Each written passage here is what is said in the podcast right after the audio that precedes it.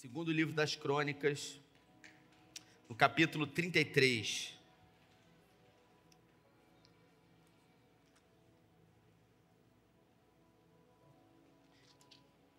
Na semana passada, nós falamos sobre o rei Ezequias na nossa conversa. E eu confesso que, que hoje eu, eu queria dar continuidade a essa mensagem, mesmo que você não tenha assistido ou, ou visto no YouTube essa mensagem, eu gostaria de falar sobre a continuação, e eu vou fazer menção para que você se situe a isso. Se você achou, eles vão botar no telão aqui, ó. Segundo livro das Crônicas, pode colocar no capítulo 33, no versículo 1. Na minha tradução diz assim: eu queria que você prestasse bastante atenção nesse texto. Manassés tinha 12 anos de idade quando começou a reinar. Reinou 55 anos em Jerusalém. Sua mãe, chamada Efiziba, ele agiu mal diante do Eterno. Reintroduziu todas as práticas imorais perversas dos povos que o Eterno havia expulsado de diante dos israelitas. Reintroduziu os altares de prostituição que o seu pai Ezequias destruíra. Baixa um pouquinho aqui, Marcelo, por favor.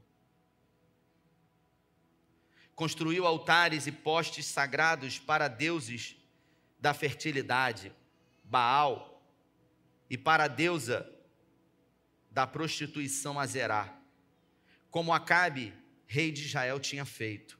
Adorou todo tipo de astros, construiu altares pagãos dentro do templo de Jerusalém, dedicando exclusivamente por decreto do Eterno. Em Jerusalém estabelecerei o meu nome. Construiu um altar, construiu ainda um altar a todo tipo de astro e colocou nos dois pátios do templo externo. Ofereceu o próprio filho em sacrifício. Praticou magia, feitiçaria, consultou espíritos dos mortos. Enfim, provocou a ira de Deus, cometendo todo tipo de profanação. A gota d'água foi pôr uma imagem da deusa da prostituição Azerá dentro do templo do Senhor. Uma afronta declarada diante do que Davi e Salomão fizeram. Neste templo e na cidade de Jerusalém, que escolhi entre todas as tribos de Israel, estabelecerei o meu nome para sempre. Nunca mais deixarei o meu povo Israel andar errante fora da terra que dei aos seus antepassados. Contanto que obedeçam a tudo o que ordenei por meio do meu servo Moisés. Entre aspas, esse texto também. Manassés fez o povo se desviar e conseguiu ser o pior rei que as nações pagãs que o Eterno havia destruído. Assim, quando o Eterno falou a Manassés e ao povo, eles simplesmente ignoraram. Por fim, o Eterno induziu os comandantes das tropas do rei da Assíria para prender Manassés. Eles puseram um anzol em seu nariz, corrente nos seus pés, o rei de Judá e o levaram para a Babilônia. Até aqui, se você pode, feche os seus olhos. Pai, essa é a tua palavra e eu peço que nessa noite, em graça, o Senhor fale conosco. O Senhor tenha liberdade e ministre nos nossos corações. Que essa palavra ela venha em destino certo para a nossa vida. Cremos num evangelho prático, Senhor. Por isso acreditamos que aquilo que ouvimos aqui nesse domingo à noite pode será pode e será colocado em prática amanhã pela manhã ou ao chegarmos em casa. Por isso, nos ajude. Oramos com fé em nome de Jesus. Amém. Queridos, nessa conversa de hoje, eu, eu gostaria de falar sobre esse rei chamado Manassés.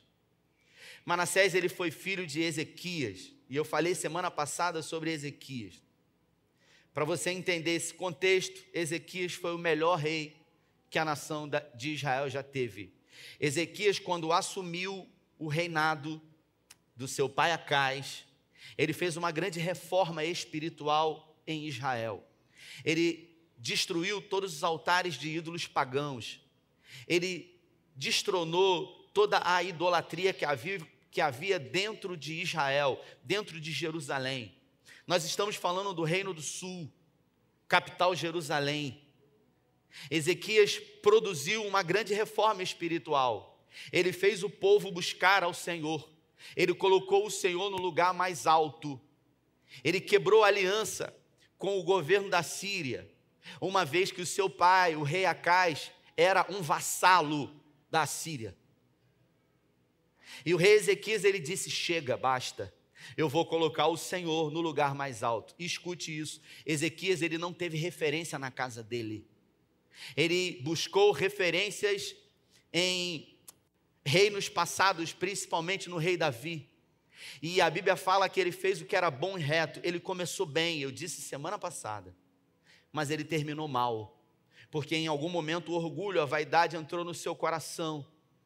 Ele fortificou as cidades, ele fez grandes construções, reformas, ele foi o idealizador daquele túnel que tem o seu nome, de Ezequias, que dentro da cidade santa, ele mina água quando os adversários cercaram Israel para que eles morressem sem água, uma vez que se eles saíssem seriam atacados. Ezequias fez um túnel e esse túnel brotou água. E se você for em Israel os dias de hoje, você vai ver o túnel de Ezequias, debaixo de rocha, sem ferramentas pneumáticas.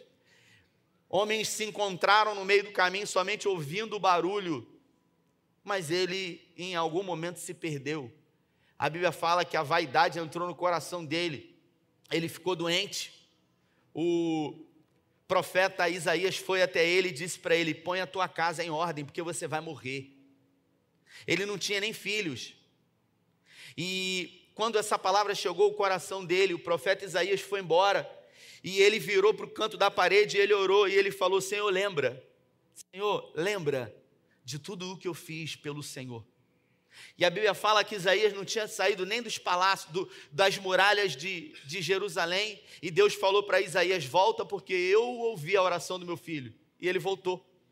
E quando ele chegou diante de Ezequias, que estava tomado de chagas, alguns dizem que ele estava com câncer de pele, ele disse o seguinte: Olha, Deus ouviu sua oração, e ele mandou dizer para você que ele vai dar para você mais 15 anos de vida. E ele disse o seguinte: pega uns figos aí, faz uma pasta de figos e coloca sobre essas chagas que você vai ser curado. Desde quando pasta de figo cura câncer, irmãos? É o que Deus faz. E Deus falou para ele: você vai ter mais 15 anos, mas coloca a tua casa em ordem. E ele ainda pediu uma prova para o Senhor. E sabe qual foi a prova que Deus deu a ele? Havia um relógio do sol que o pai dele, Acais, havia construído. E o profeta Isaías disse: Eu vou te dar uma prova. Você quer que a sombra desse relógio recue ou avance?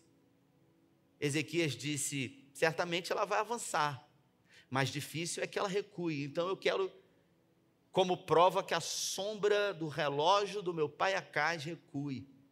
E Deus parou o sol, Deus parou a lua, Deus parou os astros, através de um pedido.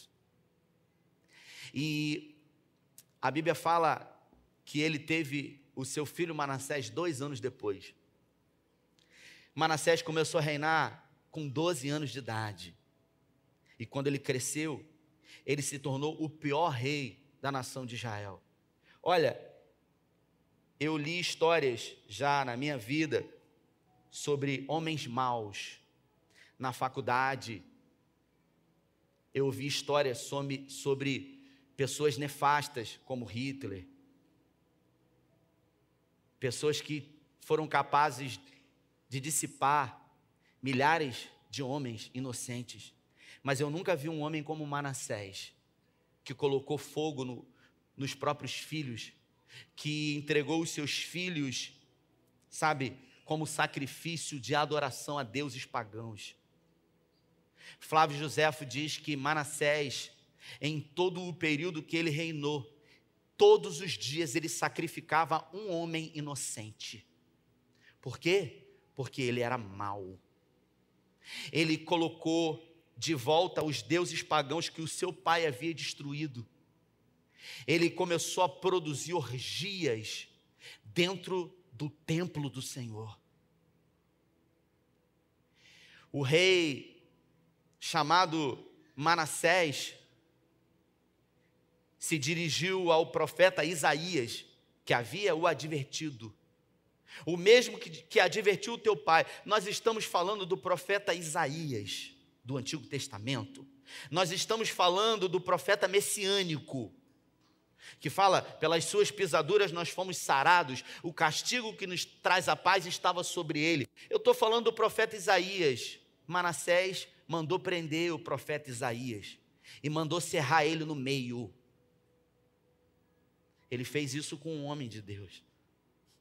Nós estamos falando de um homem nefasto, terrível, o pior rei que a nação de Israel já teve. E eu fico me perguntando o porquê de tanta maldade, o porquê de tanto ódio dentro de um coração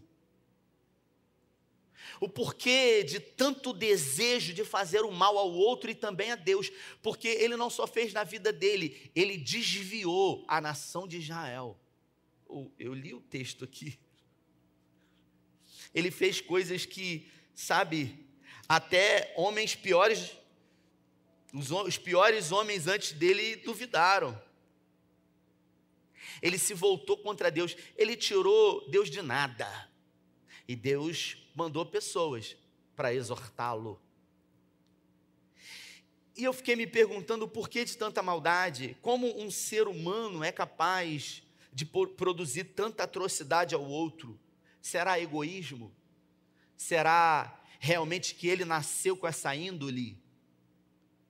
Será que ele era realmente tão perverso assim? Porque nós somos maus. A Bíblia fala que vós sois maus e sabei dar boas coisas aos vossos filhos, mas não como ele. E eu me debrucei sobre isso essa semana, sabe, irmãos? Pensando no que poderia ter acontecido até que eu comecei a olhar um pouco mais a história dele.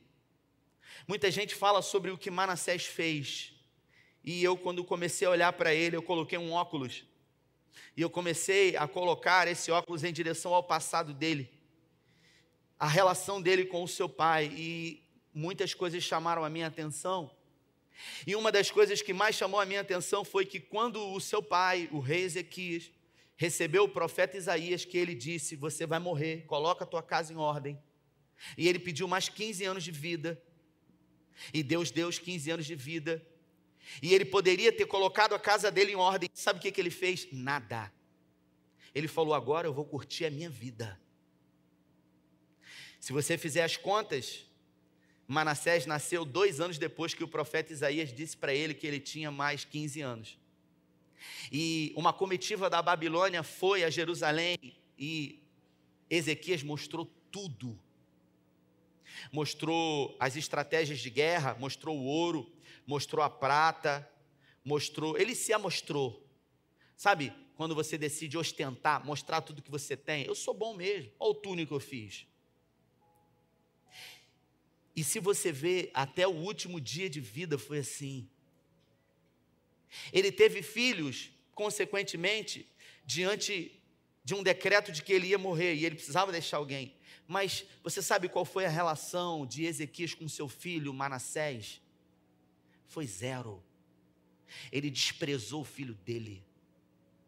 Ele não deu atenção, ele não deu afeto, ele não deu carinho, ele não deu respeito, ele sequer foi um exemplo de pai ou um exemplo daquilo que o seu filho deveria fazer. É como se você tivesse um filho e você abandonasse ele, mesmo sabendo que esse filho vai assumir tudo o que você tem daqui a 13 anos. E aí eu pergunto para você, como que você acha que Manassés se sentiu? Uma criança, sendo rejeitado pelo pai. Porque, irmãos, toda criança, ou melhor, eu vou reformular. A maioria das crianças, quando elas fazem algum tipo de malcriação, elas estão fazendo isso com um objetivo, que é de chamar a atenção dos pais. O meu filho, quando ele faz alguma coisa que eu não gosto, eu me abaixo na mesma direção dos olhos dele e eu falo para ele: Papai ficou triste com o que você fez. Eu não gostei do que você fez, Tito. Papai está triste com você. Eu me levanto e saio, e ele começa a me chamar. E ele vem atrás de mim, começa a gritar, começa a fazer coisas para chamar a minha atenção e eu ignoro ele, para que ele perceba como eu senti diante do que ele fez. E ele começa a me segurar e eu não dou atenção a ele. E ele começa a gritar: Papai, papai, papai. E eu sentei na, na mesa. E ele pegou o meu rosto, começou a virar para ele. E eu olhei para ele: O que, que você quer, Tito? E ele, papai, fica feliz. Porque ele queria chamar a minha atenção. Muitos filhos rebeldes, tudo o que fazem, fazem para chamar a atenção dos seus pais. Às vezes, crianças não conseguem lidar com sentimentos, não conseguem nominar sentimentos e por isso têm comportamentos que muitos reprovam, que muitos não entendem. Como, por exemplo, se você veio de uma família onde haviam dois ou mais filhos e de repente, no meio dessa caminhada, um filho teve um problema, um problema sério. Um filho começou a se envolver com drogas e os pais não sabem lidar com isso são pegos de surpresa, tem dois filhos, tem três filhos, e agora um filho começou a se envolver com drogas. E você sabe o que, que os pais fazem? Eles começam a dar atenção a esse filho, e é natural, porque esse filho precisa de atenção. Mas de uma forma inconsciente, eles não se dão conta de que os outros filhos estão sendo despreteridos em relação ao filho que está recebendo mais atenção, porque está passando por um momento difícil e muitas sequelas ficam. Ezequias não soube, sabe, lidar nos últimos dias de vida com a sua relação com o seu filho. Na verdade, ele não quis. Muitos comportamentos que nós vemos hoje em nós, em pessoas, são reflexos da vida que nós tivemos. Eu conheço pessoas, o Sigmund Freud, o pai da psicanálise. Eu não sou psicanalista, estou me formando em psicologia. Mas o, o Freud, ele diz que nós somos tendenciosos a, de uma forma inconsciente, passar para os nossos filhos aquilo que nós temos de pior. Sabe, aquilo que você odeia em você. Aquilo que você não gosta em você, você passa para o seu filho. E aí, em algum momento, uma pessoa diz: é igualzinho o pai dela, igualzinho a mãe. E é ruim ouvir isso. Um dia eu preguei uma mensagem, está lá no meu canal no YouTube, fazer propaganda aqui. Mical, uma mulher incompreendida. Todo mundo olha para ela e fala: Ah, Mical, ela debochou de Davi quando ele estava dançando, entrando em Jerusalém. Uma mulher que não teve filhos. E eu peguei esses mesmos óculos que eu coloquei ao ler esse texto e eu vi uma mulher chamada Mical que foi usada a vida inteira por todo mundo. Ela foi usada pelo pai dela, Saul, para ele conseguir o que ele queria. Ela foi barganha, ela foi moeda de troca. Ela amava Davi, só que Davi não amava Mical. Aí, Davi teve, dos seis primeiros filhos que ele teve, foram com mulheres diferentes. Mical não teve filhos nenhum. E quando ela achava que agora, ao casar com Davi, Davi ia amá-la, Davi usou ela também. Davi usou ela como moeda de troca em guerra, quando ela havia se casado já com um homem que verdadeiramente amou. E aí, no final da vida, uma mulher ressentida, não sabendo lidar, tentou chamar a atenção de Davi ali dançando, dizendo para ele, de uma forma vulgar: Você dança. Davi, o melhor rei da nação de Israel, o melhor venerado, tem um templo dentro de Jerusalém com a, o túmulo lá de Davi. A relação com Deus, um homem segundo o coração de Deus, um péssimo pai, o pior marido que uma mulher pode ter. Por quê? Porque refletiu o comportamento do pai com ele. Todas as vezes que tinha um problema na família, ele ativava um modo Gessé. Como é que acontecia? Inconsciente. Não se dá conta disso. Como é que se resolve o problema? Não se resolve, afasta.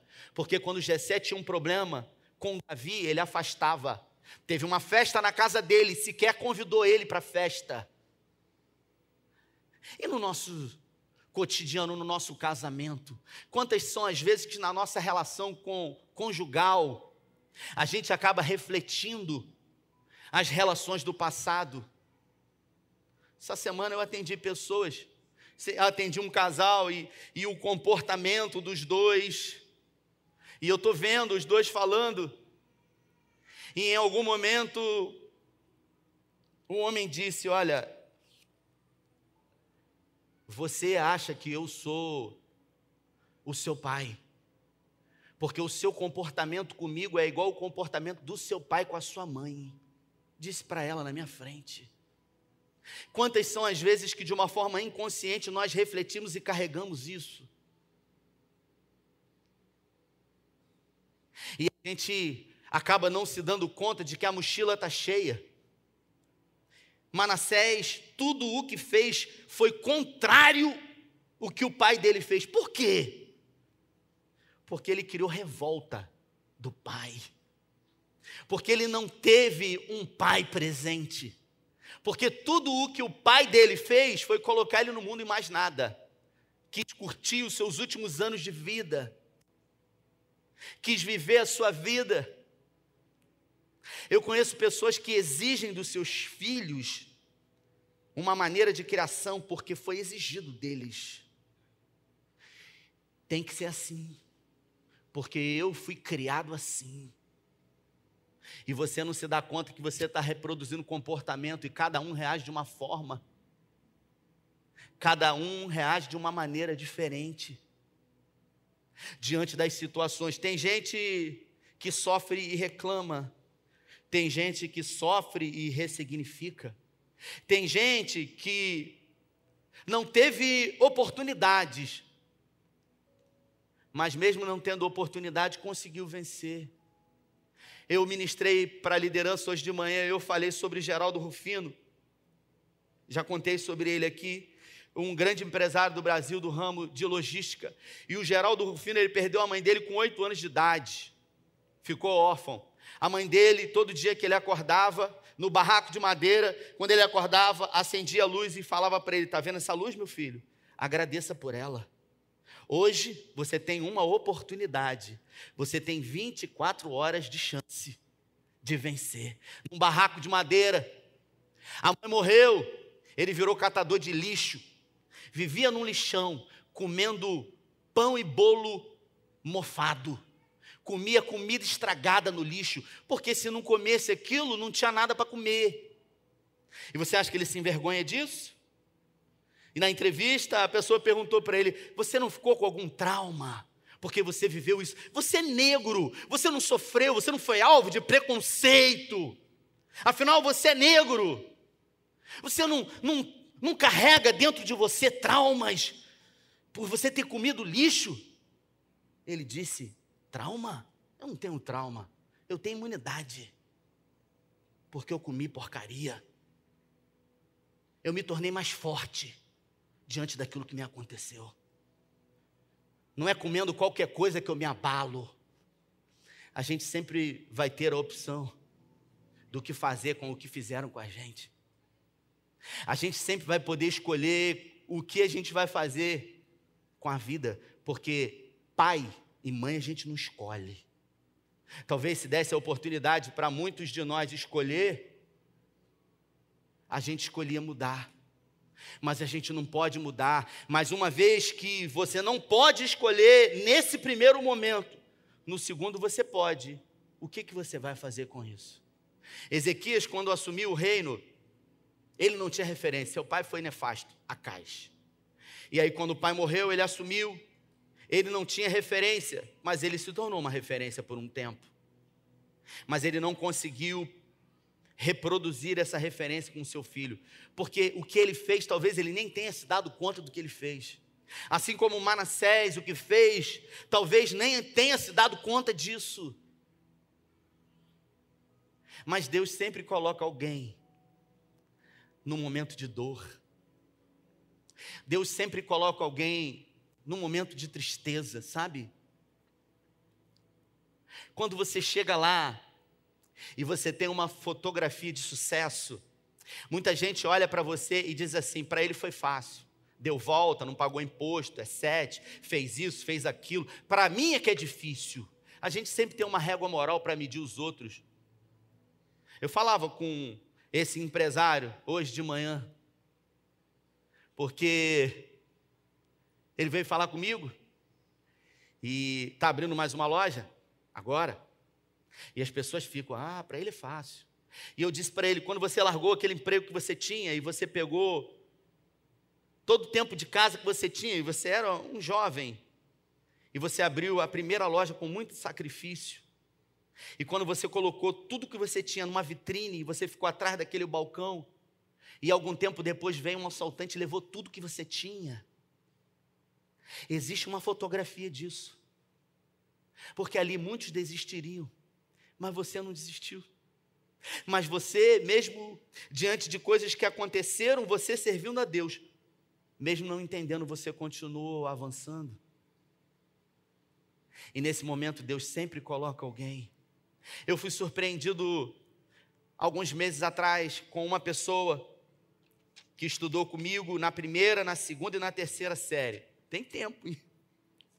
Estudou comigo um colega da escola e depois que a gente cresceu, eu eu tive a oportunidade de em alguns lugares esbarrar com ele, sabe? Uma, não vou dizer um amigo, mas alguém que eu nutria um carinho muito grande, porque a gente a gente foi coleguinha na escola, primeira série, segunda série, terceira série, e aí começou a vir aqui, caroço, na, na igreja, começou a vir, e aí eu abraçava ele. Um dia acabou uma reunião, ele veio falar comigo. Ele falou: Eu queria falar com você. E eu falei: Sim. Ele falou: Eu queria te pedir perdão. O que esse cara fez, meu irmão? Na terceira série, eu não lembro. Tá maluco. Ele falou: Eu queria te pedir perdão. Porque você não vai lembrar disso. Na verdade, você nem sabe. Na terceira série, sua avó me procurou e a sua avó me procurou e, e ela disse para mim o seguinte: Olha, ele era uma criança como eu, minha idade. Sua avó me procurou e ela disse o seguinte para mim: Eu queria te fazer um pedido que você fosse amigo do meu neto, porque ele não tem pai, ele não tem mãe, e ele tem sofrido muito com isso. E eu queria que você fosse amiguinho dele, porque eu vi que ele gosta de você. E ele disse para mim: Mas eu decidi que eu não ia ser seu amigo, porque você não era crente e eu já era crente e eu vivia uma vida religiosa, eu falei, eu não vou ter amigo ímpio. Mas quando quando eu pensei, ouvi essa história, isso me tocou demais. Não propriamente pelo pedido de perdão dele, mas sobre aquilo que a minha avó havia feito. E eu fui além, sobre aquilo que Deus havia produzido, porque Deus sempre coloca alguém quando a gente acha que não vai aguentar, quando a gente pensa em desistir, Deus sempre libera o escape. E o que é mais poderoso nesse Deus é que Ele nunca desiste de nós.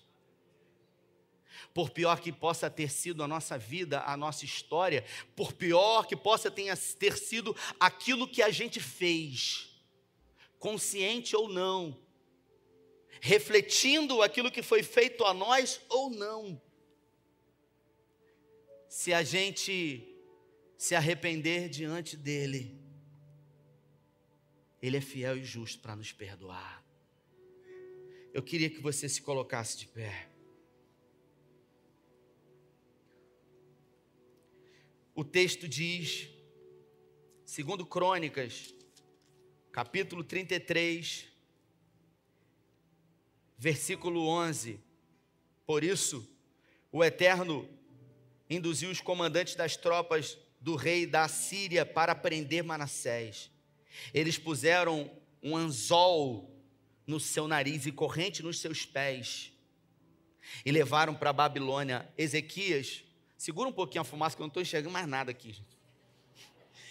Ezequias, Manassés, colocaram um, um anzol no nariz dele e começaram a puxar ele algemado nos pés e nas mãos por aquele anzol no nariz igual um boi para humilhá-lo e ele foi levado de Jerusalém até o Iraque, a Babilônia, andando, sendo arrastado pelo nariz com prego, uma espécie de anzol.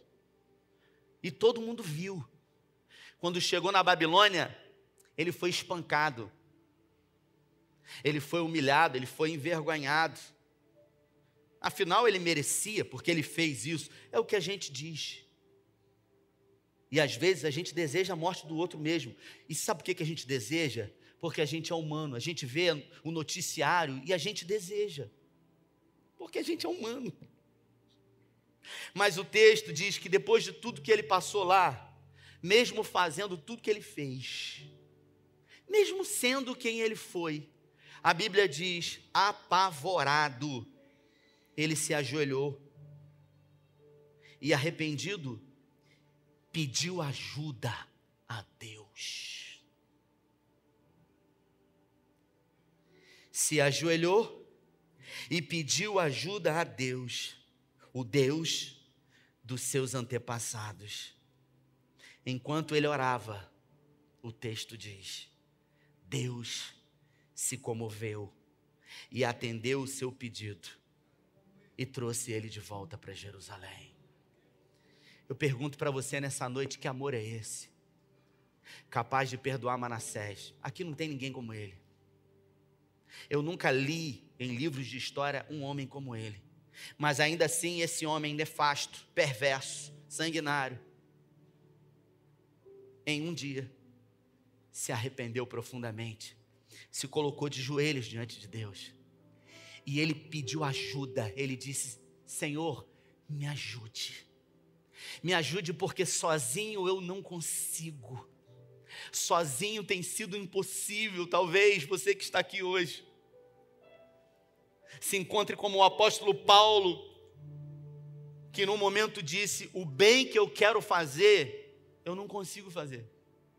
Mas o mal que eu tanto abomino, esse eu faço. E eu quero me dirigir a você que está aqui hoje que talvez não tenha sido, não tenha sido um pai que você deveria ser, por reflexos de coisas que aconteceram na sua relação com seu pai.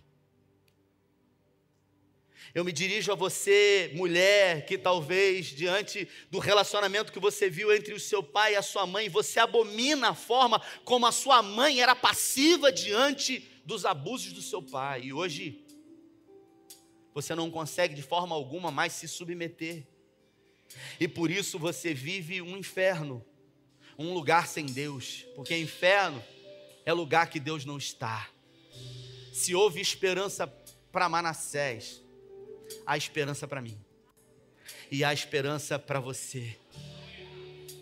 Nós vamos adorar ao Senhor, e eu gostaria que enquanto nós estivéssemos adorando ao Senhor, se você ouviu essa mensagem, se essa mensagem falou ao seu coração, eu gostaria que, mesmo no seu lugar, você se colocasse de joelhos e você clamasse ao Deus de toda a terra. Você se prostrasse diante dele e você dissesse para ele: Senhor, me ajuda. Assuma o controle. Assuma o controle da minha vida. Assumo o controle das minhas emoções que tentam me roubar o tempo todo. Assumo o controle do meu temperamento. Assuma o controle. Enquanto nós vamos adorar, eu gostaria que você tivesse a oportunidade de ser ouvido pelo Deus da sua vida. Assim como Deus ouviu e mudou a história de Manassés ele está aqui hoje, ele pode ouvir, mudar a história da sua vida. Ele pode ressignificar o seu passado. Ele pode mudar o seu presente, fazer com que você sonhe com um futuro nele. Nós vamos orar. Na vida, no final dela, quando a gente estiver diante de Deus, ou a gente vai contar testemunho, ou a gente vai dar desculpa. É isso. E diante de Deus não há desculpas, porque Ele desarma todas as desculpas possíveis que eu e você vamos dar a Ele. Afinal, estamos cercados de pessoas que viveram, talvez não o que a gente tenha vivido, às vezes algo até muito pior, mas que a despeito do que sofreram, conseguiram vencer. Eu pergunto para você que ouviu a história de Manassés, qual é a sua desculpa? Porque ele se encontrava na Babilônia já há alguns anos, com o seu corpo totalmente marcado, com feridas não só no seu corpo, mas na sua alma. A sua consciência era o seu maior algoz, mas um dia ele resolveu dobrar os seus joelhos e pedir ajuda. Eu quero me dirigir a você que está aqui hoje. Você que, sabe, não está aguentando mais, cara. Você que está no controle, mas sabe, está fazendo tudo errado. E quando a sua família, os seus filhos, a sua mulher olham para você e você fala assim: Eu sei o que, que eu estou fazendo, mas você está mais perdido do que, como dizia a vovó, cego no meio de um tiroteio, cara. Você não sabe mais o que fazer, você não sabe mais aonde pedir ajuda mas existe alguém que jamais desistiu de você. Existe um Deus que não importa o que você tenha feito, o olhar dele para você nunca é um olhar de condenação, nunca é um olhar, sabe, recriminando. A minha vida mudou num retiro espiritual, quando lá eu ouvi uma voz aqui. A mensagem não importa quem pregou, também não importa o livro da Bíblia que foi citado. O que importa foi que aquela mensagem naquela manhã falou comigo e eu saí do meu lugar. Eu fui à frente, eu chorei e a partir daquela daquela doce manhã a minha vida mudou. Irmãos, eu só tenho um arrependimento na minha vida de não ter tido a oportunidade de ter conhecido esse amor antes, porque a minha vida mudou. Eu sou um improvável não era para eu estar aqui. Muitas pessoas que viveram exatamente o que eu vivi hoje estão dando desculpas, porque não tiveram a humildade de entregar o governo da sua vida para alguém que tudo pode fazer. Eu quero fazer um convite com você. Você que deseja entregar o governo da sua vida para alguém que vai governar melhor do que você, sair do seu lugar e vir aqui na frente eu quero te dar um abraço e eu quero orar com você, assim como um dia oraram comigo. E eu quero declarar sobre a sua vida, assim como um dia declararam na minha vida. E eu quero dizer para você que a partir dessa decisão, lutas virão, mas o poder dele sempre vai se aperfeiçoar na sua fraqueza. E você ao final da sua história vai ser chamado como alguém que foi chamado para vencer, um vencedor. Sai do seu lugar. Se você está passando um momento difícil, como todo mundo passa no seu casamento, queria que você pegasse na mão da sua esposa e você trouxesse ela aqui. Vergonha é você continuar com o orgulho de achar que você vai resolver. Todo dia, sonhos se acabam histórias que poderiam perdurar até que a morte separe, terminam. por causa de orgulho, por causa de vaidade. Sai do seu lugar. Isso. Sai do seu lugar em nome de Jesus. Amém. Você que veio aqui no altar e colocou diante de Deus a sua necessidade, o seu pedido de ajuda. A Bíblia mostra que o nosso Deus é um Deus que nunca nega ajuda para aquele que pede. A Bíblia fala que aquele que pede, ele recebe. Não existe dor que dure para sempre. Não existe deserto eterno, por pior que possa estar sendo o momento em que talvez você esteja vivendo. Enquanto houver terra, vai haver semeadura e colheita, frio e calor, inverno e verão. Se você está no inverno, eu quero declarar que o inverno está acabando e vem um verão aí. A vida ela é cíclica, por isso aproveite cada momento. Desfrute e aprenda de cada momento.